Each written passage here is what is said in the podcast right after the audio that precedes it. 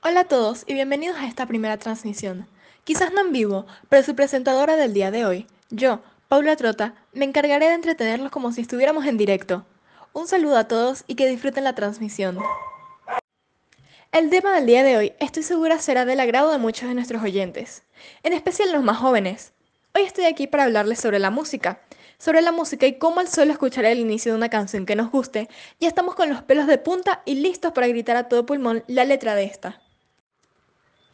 La música, la inspiración de muchos jóvenes hoy en día. Está demostrado científicamente que al escuchar nuestras pistas favoritas nos hace personas más felices.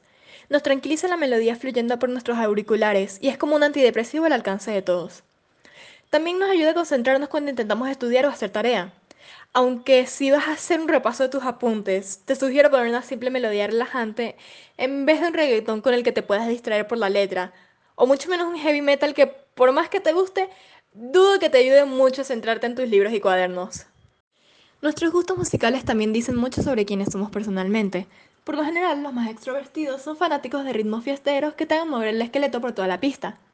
Y los que son algo más cohibidos en ese sentido y les cuesta un poco más relacionarse con las personas, suelen ser más de ritmos ligeros y tranquilos.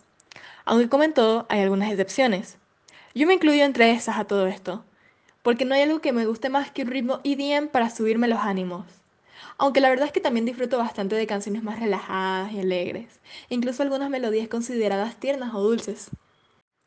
La música es algo importante en nosotros. Se nos inculca desde pequeños los ritmos típicos de nuestro país, y a medida que creces vas desarrollando más gustos, diferentes a los que tienes arraigados en ti. Y al final del día, se puede decir que la música es el antidepresivo más accesible que hay, y el único que no aplica igual para todo el mundo. Finalmente, como ya no nos queda tiempo, Espero que hayan disfrutado conmigo este pequeño rato como yo lo hice. Hasta aquí me despido y espero nos podamos volver a ver en otra transmisión. Hasta la próxima. Les habló Paula Trota.